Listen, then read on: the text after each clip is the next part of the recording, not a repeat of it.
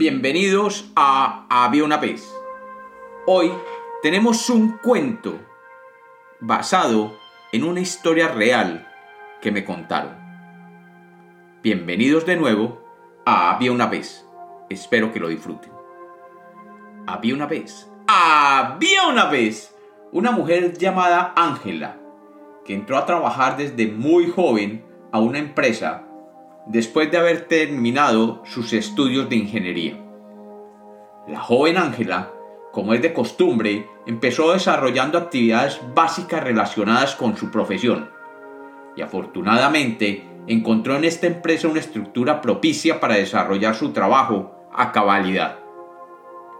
Durante muchos años fue feliz, tan feliz que mientras trabajaba cantaba. Los dueños de la empresa la apoyaron y poco a poco fue subiendo en la estructura organizacional de la empresa y después de algunos años llegó a ser vicepresidente de producción. Y allí comienza la historia de Ángela. Ángela encontró que ahora sus funciones habían cambiado totalmente. Sus estudios y su estructura de pensamiento eran lógicos y claros. Su formación de ingeniera le ayudaba a desempeñar sus actividades de ingeniería con soltura y con eficiencia. Pero ahora ella estaba a cargo de una sección de la empresa y bajo ella había un buen número de empleados todos ellos con sus propias características, deseos, frustraciones y mañas. Ángela ahora debía supervisar cada detalle de su área de la empresa, y la gran mayoría de ellas tenía que ver con cómo las funciones de cada uno de los empleados a su cargo se armonizaba con los intereses de la empresa. Ángela ahora debía pasar horas y horas diariamente a planear, diseñar, supervisar, presupuestar, ejecutar, monitorear y disciplinar si era necesario. Sus estudios ahora no eran coherentemente alineados con sus funciones diarias. Ya el mundo en el que estaba envuelta no era de ingeniería, era un mundo administrativo. Ya su alma de ingeniera no estaba siendo complacida por el día a día. Pasaron los años y aquella joven alegre y feliz que había entrado en la empresa, ahora era una empleada de alto nivel que llegaba a su trabajo a las 6 de la mañana y salía a altas horas de la noche. Entre reuniones y reuniones diarias y entre llamadas y llamadas por teléfono, tomando decisiones, Ángela encontró poco a poco su infelicidad. Le estaban pagando bien, muchas veces más que lo que le pagaban cuando empezó a trabajar allí veintitantos años atrás. Pero su vida se había vuelto oscura y triste. Pero un día, Ángela se levantó y al mirar por la ventana de su lujoso apartamento donde vivía, sola, ya que nunca tuvo tiempo para cultivar una relación de pareja, notó que nada de lo que veía le llenaba de ilusión.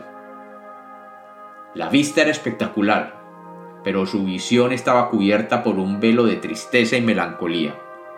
Supo en ese instante que debía cambiar. Tomó su lujoso carro e inmediatamente llegó al edificio de su empresa.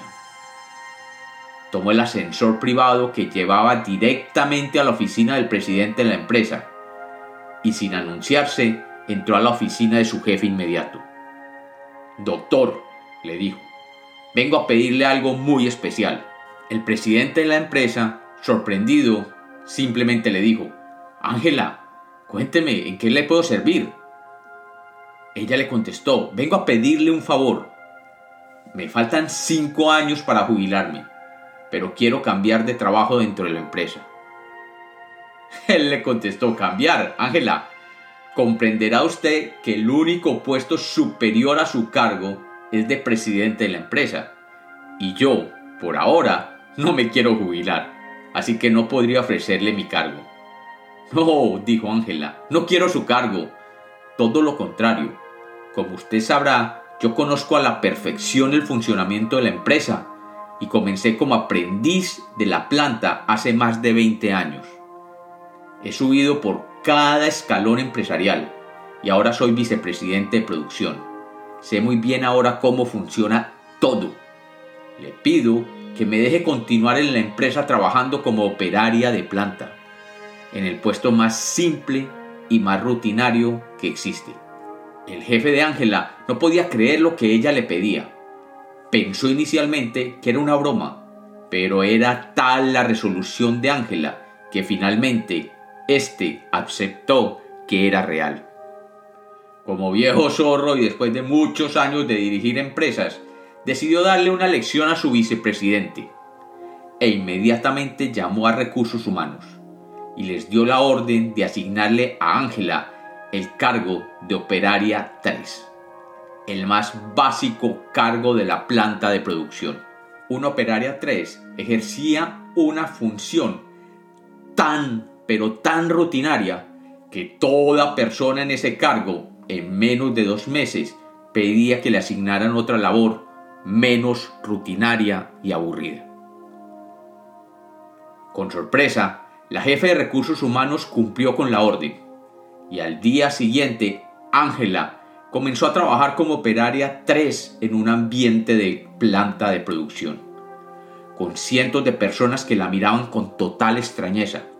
Ella había sido la jefe de producción el día anterior y hoy estaba allí trabajando hombro a hombro con ellos. Y el tiempo empezó a pasar y unas semanas después Ángela seguía allí en su trabajo cumpliendo su rutina diaria y de nuevo comenzó a cantar. Ángela cantaba desde que llegaba a su puesto de trabajo hasta que salía de él, llenando de melodía y alegría toda la planta de producción. Ángela se veía feliz y lo era. Y además se volvió la más eficiente empleada de la cadena de producción. Siempre haciendo lo mismo, siempre dedicada y siempre feliz. Su nivel de productividad era muy, pero muy superior a la de todos los otros empleados. Pero un día, después de haber pasado seis meses en el puesto de trabajo asignado en la cadena de producción, le llegó un mensaje de parte de la jefe de recursos humanos. Ángela fue a la oficina y apenas entró, la jefe de recursos humanos le dijo, Ángela, a partir de mañana tendrás una nueva función en la planta. Debido a tu buen rendimiento, te queremos premiar con un pequeño ascenso. Empezarás a trabajar como supervisora de producción.